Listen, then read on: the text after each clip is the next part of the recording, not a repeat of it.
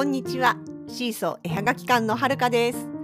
このポッドキャストでは私たちのものづくりの様子やイベントの裏話北海道暮らしのあれこれを中心に気ままにゆるーくお話ししています。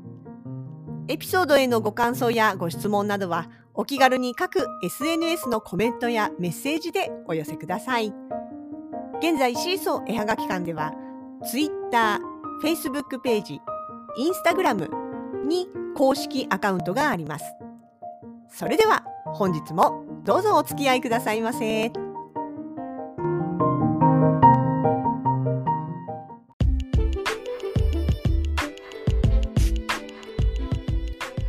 2022年3月の17日3月ももうだいぶ後半に入ってまいりました。先日のイベント2日間にはお越しいただきましてありがとうございます。とっている間にまた、えー、同時進行でですね一つ話が進んでおります、えー、今回はあれです。私たちも主催の一人として参加しておりますというか共同主催でやっております。イベントスマイルアートフェスタ。こちらですね。まああのー、感染症とかの関係もあったり、まあ、あと開催場所がえ商業施設ということもありましてねなかなかちょっと、えまあ、このコロナ禍になってからはうまいこと定期的にはやってこれなかったのですが久しぶりに開催の運びとなっております。先週ですね、えー、先週というか、この間の日曜日かに、えー、下見に行ってまいりました。そして店長さんなどにもご挨拶をさせていただきました。そうなんです。今回は、いつもおなじみの投稿ストアさんではありますが、場所が藤野店を飛び出します。スマフェスはもともとね、投稿ストア藤野店さんの2階の、えー、広いスペースから始まったんですね。で、その後、まあ、1階に場所を移して開催することがあったりとかして、えーと、一度だけ去年の、えー、違う、5月ですね。去年の5月に一度だけ藤野を飛び出して、えー、愛の里、すごいでしょ？ね、富士の南区から愛の里北区。もうほとんど札幌の端から端というかね。だいぶこう大きく飛んだ感がありますがその愛の里の方でやらせていただいたこともあります。スマフェスとしてはこの2箇所ですかね今まではねそして今回、えー、初となります開催場所は中央区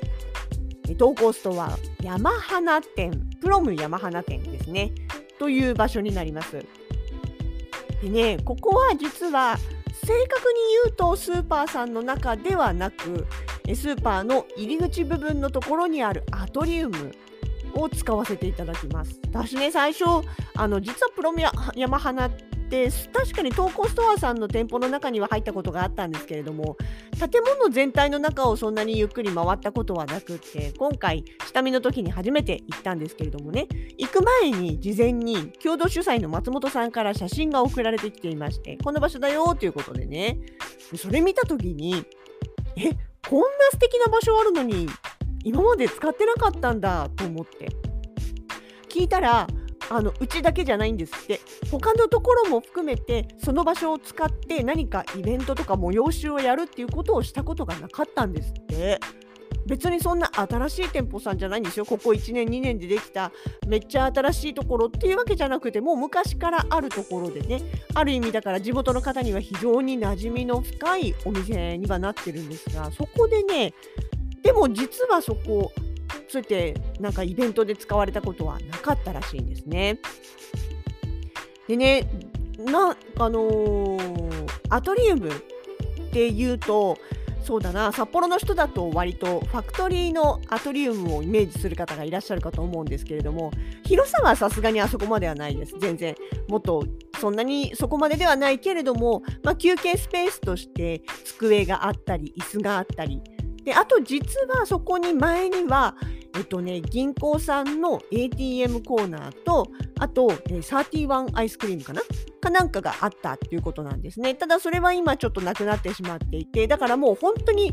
休憩所純粋な休憩スペースみたいになってます。って言うけれども結構広いですよ。あの空間も広々してますしでね建物自体も、えーと、何階建てかな？3階建てかな？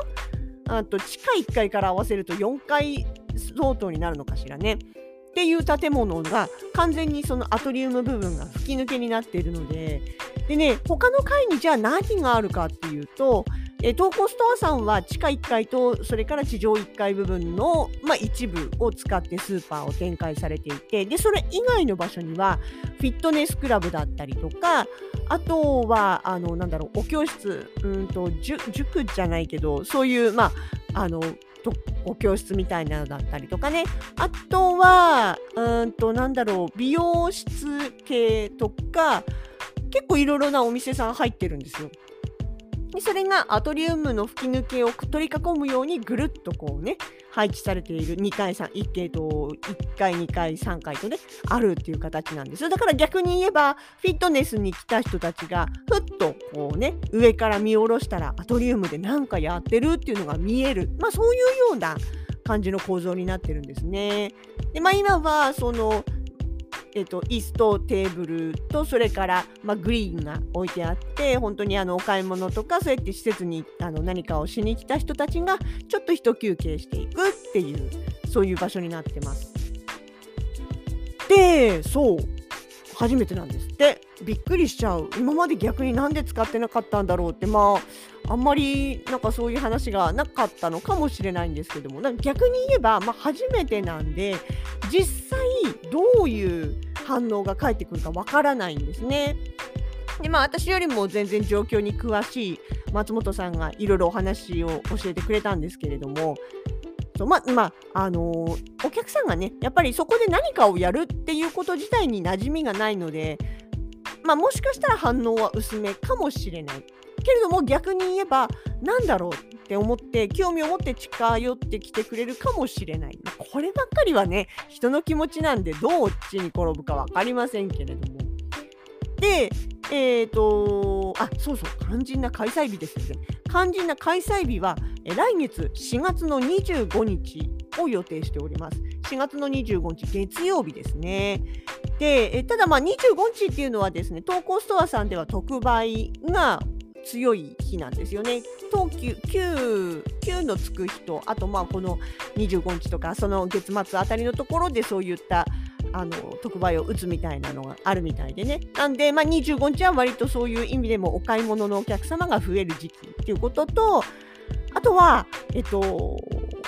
そうですね、お客様の層としては全体的にはちょっと高めらしいんですよね。まあ、投稿ストアさんってね、わりかしあの年齢層高めな傾向があるというか、あのー、なんだろうな、ちょっと高級なものとかも扱っていたりするのでね、普通のストア、なんだろうな、完全なるお安お安さを前面に出してるお店に比べると若干その高級路線というかねっていうところにいるようなイメージです。まあ正確に言い当ててるかどうかは あの個人の感想ですって感じなんですけどなんで、えーとまあ、それに伴って若干年齢層が高めっていうこともあってね藤野店なんかは割と近くにこうファミリー層も多いのでそうとも限らないんですけれどもね今回の、えーと、プロム山花店に関しては、えーとまあ、全体的にちょっと高め傾向でどちらかといえばファミリーというよりは孫お孫さんがいらっしゃる世代が多いようです。でそう藤野店の時はねあのスマスマフェスって物販単純な物販ブースよりもなんかワークショップブースの方にお客様が集まる傾向があるんですね。っていうのはやっぱりまあファミリー層が多いからお子様連れが多いからっていうこともあるのかとは思うんですけれどもね。まあ、今回に関して言えば、えっと、そうそうそう。で、あと、藤野はいつも土日にやってたんですけども、今回は平日の開催ということもありますので、まあ、平日の開催、しかも、えー、年齢層高めということもあって、今回はね、ワークショップなしでやります。基本なし。まあ、もちろんあの物販ブースの、ね、中で一部ワークショップとして開放するというのは OK なんですけどもワークオンリーのブースっていうのはちょっと今回は作らない予定で考えています。なので、まあ、ハンドメイドの物販、プラス、まあ、少しね、あの、なんて言うんでしょう、ヒーリング系っていうか、なんていうかな占い系っていうかそういう感じのものあのブースの方も少し来ていただけたら嬉しいかなというふうに思ってお声かけをさせていただいている最中でございます。まあね、実際どうなるかっていうのはもうこれほんと蓋開けてみないとわからないしまあほら今はさ前までと違ってその何て言うのかなフライヤーをたくさん作って出店者さんにたくさん周りに配ってもらうっていうあれでもないんですよね結局、まあ、この間もそうだけどイベントやっててもなかなか手渡しでそのフライヤーを渡すとかっていうことがどうしてもしにくいんですよね。人によっては全然抵抗なく受け取ってくれますけれども人によってはやっぱり人の手からこうなんか物を受け取るっていうこと自体にやっぱりまだちょっとね抵抗があるというかまあ実際それは無理もないことだと思うんですけどもっていうこともあるんでなんか逆に悪い印象を与えてしまうと嫌なので、まあ、今回ね、あのフライヤーはなしということでどちらかというとお店の方にねポスターとかをいっぱい貼らせてもらってそこに普段からね常日頃からあそこの場所をご利用されてるお客さんに今度こういうのがあるんだよっていうのをアピールして、まあ、そこから来てもらえたらいいかなという形で今準備を進めております。でですね、まあ、初ということもありますし、ソーシャルディスタンスの問題もあるので、そんなにたくさんの作家さんをお願いするわけにもいかないんですね。まあ、予定組数10組前後くらいかなっていうところです。もちろんちょっとね、配置してみてもうちょっと増やせるかなとかっていうこともあるかとは思うんですけども。でまあ、今のところ、え、ー、と、過去にスマフェスに出てくださっていた方で、え、ワークショップじゃない物販で出られた方を中心にお声かけをさせていただいております。ですけども別にあの初参加でも OK でございます。なので例えばちょっとね聞いてみてえプロム山花だったらめあのお家近いからちょっと出てみたいわとか中央区だったらいいわ行ってみたいわとかっていう方がいらっしゃいましたらぜひですね私、えー、シーソー映画機関の春川宛てにご連絡をいただければと思います。えっと、ツイッターの DM ですとか、Facebook ページのコメント、Instagram のメッセージでも OK です。えもちろんメールアドレスご存知の方は直接ごメールをいただいても大丈夫です。という形でね、まあ、ちょっとこうどういう展開になるのかはもうほんと蓋開けてみないとわからないところではありますけれどもでもね場所的にはすごくいい感じだと思うんですよ。あちなみにそうそうえっとねあれです市電沿いですよ。あの路面電車の市電沿いなんのしかも駅地下です。えっ、ー、とあそこは中央図書館前かな。そう、お隣中央図書館なんですよ。あの道路、本当に細い道路挟んで隣側のところがね、図書館なんで、でだからそこにね、自然の乗降所あるんですよね。なんで、えー、実は公共交通機関で来られる方も来やすい場所ということになっております。出店者さんももちろんですね。で出店者さん、あの、なんだろう、お車じゃなくってその市電とかで来る人に関しては、えー、テーブルの貸し出しとかっていうこともできますのでね、まあ、その辺も含めてあの車はないけれども街中での出店を探しているっていう方がいらしたらぜひご相談いただければもっと詳しいことをお伝えできるかなと思います。ちょっとねあのー、ゴールデンウィーク前っていうのもあって割と作家さん忙しい時期かなとは思うんですよ。かくいううちもゴールデンウィークスタートからゴールまでびっちり予定埋まりましたんでありがとうございます。なんであの正直言ってその直前のその時期に来てくださる方どれだけいるかなってちょっと不安な部分も若干ありましてね。なんだけれどもまあでもせっかくなんでねあのー、遊びに来てほしいし出店ちょっと作家さんでね考えてるっていう方いたらあの遠慮なく声かけてもらえたら嬉しいなというふうに思っております。まあ、スマフェスですね、また詳しく内容決まったり、出店の方決まっていきましたら、こちらのね、ラジログの方でも順次ご報告をさせていただきたいと思います。スマフェス、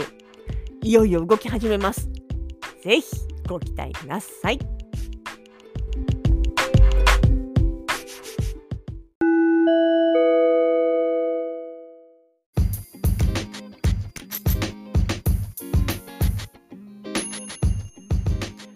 シーソー絵はがき館直近のイベント出店情報です。現在委託の出品をしております。今月9日から27日日曜日まで江別市のアークオアシス大朝店様にて委託出品をしております。今回は写真雑貨の雫玉キーホルダー雪雫ペンダント工作好きに送るテレビ制作キット。そして私たちは絵はがき屋さんなのでポストカードも忘れてはいませんこの4品の展開となっておりますアークオアシス様にいて委託で出店をするのは実は初めてでたくさんの人に見ていただけたら嬉しいです。お近くにお越しの際はぜひお立ち寄りください。